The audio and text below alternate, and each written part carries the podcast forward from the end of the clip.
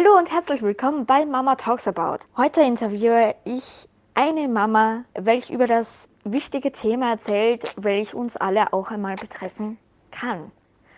Sie erzählt uns heute, wie sie damit umgegangen ist, welche Erfahrungen sie gemacht hat. Also, ich bin 26 Jahre alt. Mein Kind, mein kleiner Sohn, ist jetzt fünf Monate fast und langsam gewöhnt man sich halt an den Alltag und dann macht er irgendwas Neues und ändert wieder alles. Da wir ja das Thema ungewollt schwanger sein ansprechen, wie war es für dich damals, als du erfahren hast, dass du schwanger bist? Wie hat sich das ausgewirkt auf dein Leben und was hast du, falls du dich noch erinnern kannst, im ersten Moment gedacht oder im zweiten oder im zehnten Moment gedacht, ja, das, jetzt bist du schwanger. Was tust du? Und so weiter und so fort. Ja, also das war eigentlich ziemlich heftig, weil ich absolut nicht bereit für ein Kind war und mir eigentlich auch absolut nicht vorstellen konnte, jetzt ein Kind zu kriegen. Aber ich war dann schwanger und ich bin eines Morgens aufgewacht und habe mir gedacht, okay, ich bin schwanger. Dann habe ich einen Schwangerschaftstest gekauft.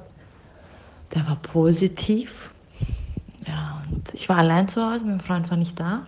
Und dann habe ich erstmal geheult und geheult und geheult und geheult und gegoogelt nach Abtreibungsmöglichkeiten und wie viel das kostet. Dann habe ich meine beste Freundin angerufen und sie hat mich überhaupt nicht verstanden, weil ich geheult habe. Und dann habe ich halt, ja, ich habe dann den ganzen Abend geweint und habe auf meinen Freund gewartet. Ja, dann ist der heimgekommen, hat mich auf der Couch aufgefunden, ich in Tränen. Dann hat er gesagt, was ist los, was ist los? Ich habe auf den Test gezeigt und dann ist bei ihm halt auch die Panik ausgebrochen, sagt, na, na, das ist jetzt ein Witz und wie ist das passiert? Und dann haben wir erstmal gestritten und es war echt sehr, sehr heftig. Also danach haben wir, also wir haben ein bisschen gestritten und dann haben wir uns zusammengesetzt und haben halt gesagt, okay, äh, es gibt ja Möglichkeiten, man kann es abtreiben lassen und haben uns informiert und ein paar Tage später waren wir dann auch schon in einer Abtreibungsklinik zu einem Beratungsgespräch. Und hat, ich hatte, also das war an einem, an einem Mittwoch waren wir dann in der Klinik und an einem, am Freitag hätte ich dann den Termin gehabt. Und dann ist aber meine beste Freundin auf mich zugegangen und hat gesagt, es ist deine Entscheidung und natürlich kannst du den Abbruch vornehmen, aber überleg dir, weil ich hatte halt bis zu diesem Zeitpunkt gar nicht darüber nachgedacht, das Kind zu behalten. Ne? Und sie hat halt gemeint so, ja, überleg dir, wie es wäre, wenn du jetzt ein Kind hättest. Dann habe ich halt eigentlich eher unterbewusst darüber nachgedacht, ne? Und habe mir gedacht, okay, wieso eigentlich nicht? Weil ich bin in einem guten Alter, eine Ausbildung habe ich, wir haben eine Wohnung, die Beziehung ist eigentlich stabil. Und dann habe ich gedacht, okay, weißt du was, ich kriege jetzt das Kind. Das habe ich dann meinem Freund mitgeteilt.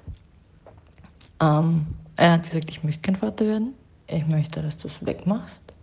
Das hat er nämlich genau mit dem Wortlaut gesagt. Und daraufhin haben wir uns quasi getrennt. Also ich habe gesagt, okay, gut, ich werde Mutter und dann musst du halt leider gehen. Das Interessante war ja, dass ich diese Entscheidung getroffen habe. Nicht nur das waren wahrscheinlich schon die ersten Muttergefühle, weil es ist halt hart, alleinerziehend zu sein, aber so viele Frauen machen es und ich hätte es halt auch gemacht. Ne? Ich meine, es hat sich dann eh alles zum Guten gewendet, aber ich glaube, dazu kommen wir noch später. Ich finde es mutig von dir, dass du. Es freut mich natürlich als Mutter, dass du damals das Kind annehmen wolltest und angenommen hast. Und ich finde es total super von deiner besten Freundin, dass sie dir da auch sofort beigestanden ist. Du hast ja auch erzählt, als du geweint hast, sie war da, ja, war sie einfach bei dir und hat es nicht als schlimm empfunden. Und dass sie dann auch noch zu dir kam und dir gesagt hat, schau, du hast zwei Möglichkeiten. Entweder du nimmst es an oder du nimmst es nicht an. Und ich finde es richtig toll von dir, dass du einfach für dich die Entscheidung getroffen hast.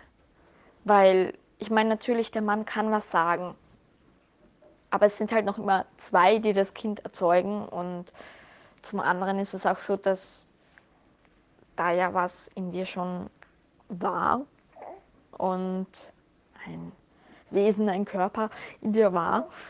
Und dass du ja auch in dir dann die Schwangerschaft gehabt hast. Und, und ja, das waren wohl wirklich Muttergefühle, die du schon entwickelt hast. Und ich finde es echt tapfer oder ich, ich kann ja nicht genau sagen, wie ich es finde, weil ich finde es einfach super, so finde ich es, dass du echt diese schwere Entscheidung getroffen hast, dass du damals deinem Freund halt gesagt hast, okay, dann geh bitte. Und ich glaube, es war keine leichte Entscheidung für dich, aber es ist super, dass du das nun ja überwältigt hast und dass du dich eben damals dafür entschieden hast, das Kind zu bekommen. Ich glaube, es war wirklich keine leichte Entscheidung. Und ich finde es schade, dass es so viele alleinerziehende Mütter gibt. Weil, wie gesagt, das sind immer zwei, die ein Kind erzeugen. Äh, man kann natürlich auch äh, Samenspender annehmen. Ist aber trotzdem jemand, von jemandem kam ja trotzdem der Same her.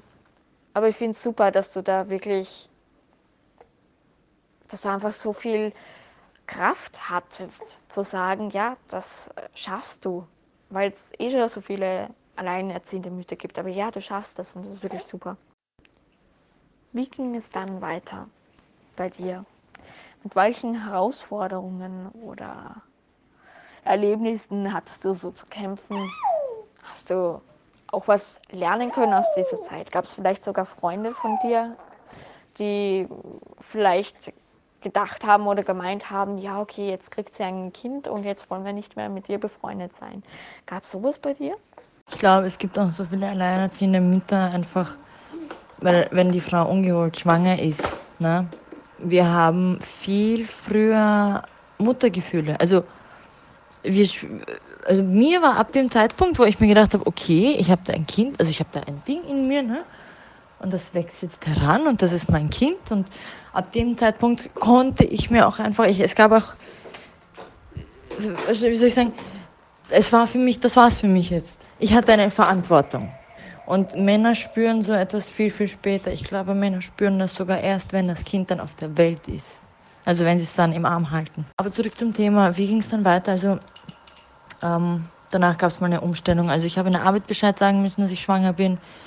Ich habe gekellnert, ne? ist ja auch nicht so ein leichter Job und ist als Schwangere jetzt auch nicht unbedingt so toll. Ich habe eigentlich meine Gewohnheiten umstellen müssen, weil ich war viel unterwegs. Ich bin gern tanzen gegangen, ich habe gern getrunken, ich weiß kein Alkoholiker, aber ich war schon so zwei, dreimal die Woche weg und habe meine Jugend genossen, kann man so sagen. Zum Thema Freunde, genau, ich habe keine Freunde verloren. Im Gegenteil, es war so, halt dadurch, dass ich so viel weggegangen bin, hat man viele Bekanntschaften. Ich nenne sie jetzt bewusst nicht Freunde, ich nenne sie nur Bekanntschaften.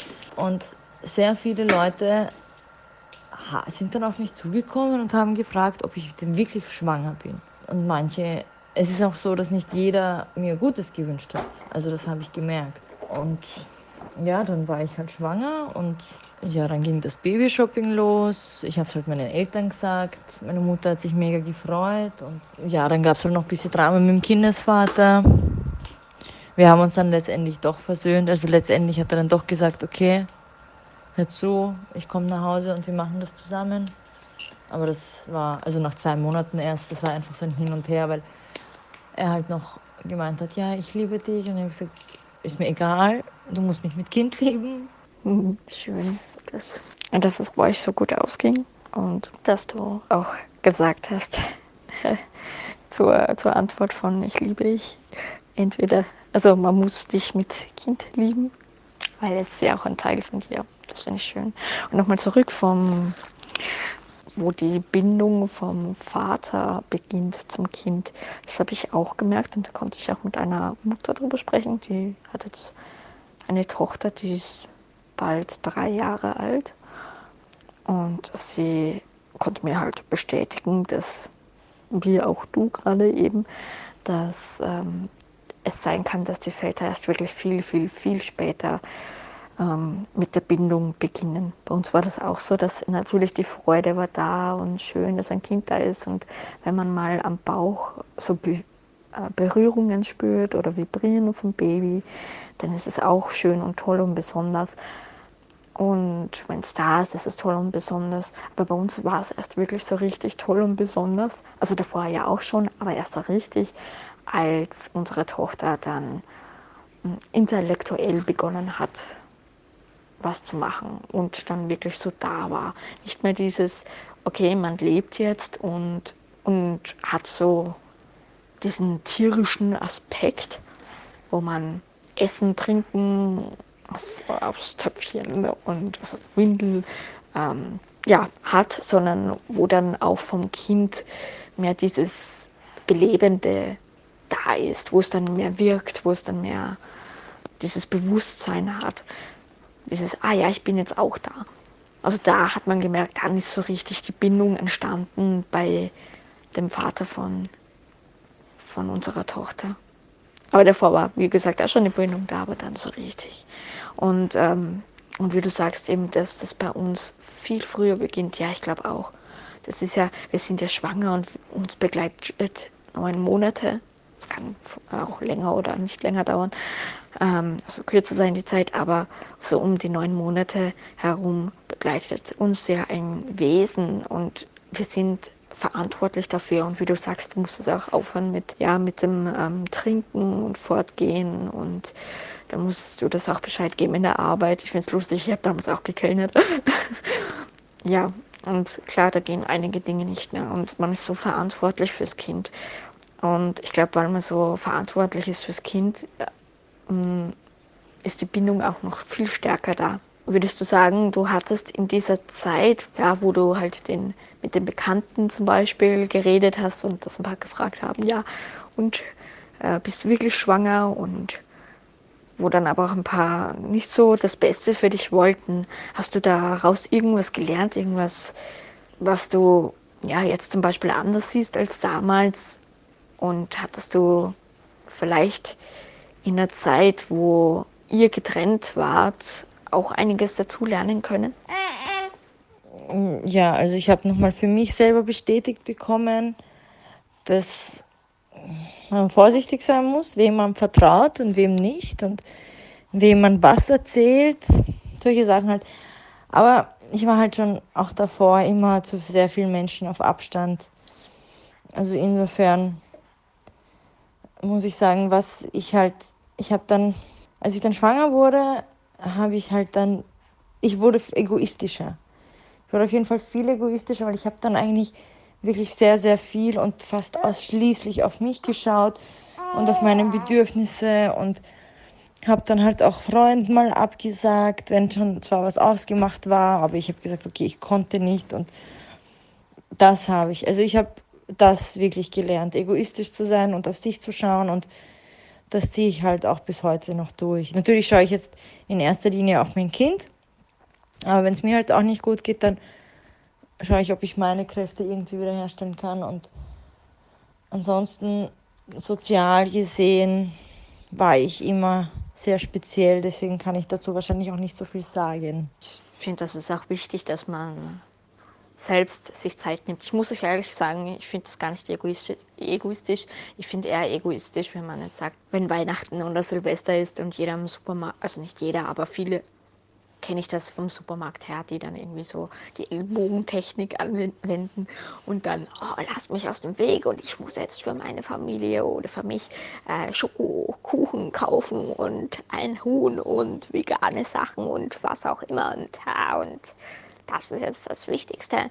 Und ja, aber nicht Rücksicht auf die anderen nehmen. Also das finde ich egoistisch. Ähm, ja, aber sonst, ich finde es richtig super, dass du dir da die Zeit nimmst und dass du auch eben sagst, ja, zuerst kommt dein Sohn dran, das ist auch so bei mir, zuerst kommt das Kind dran und dann kommt man selbst dran. Oder halt auch mal der Partner oder so.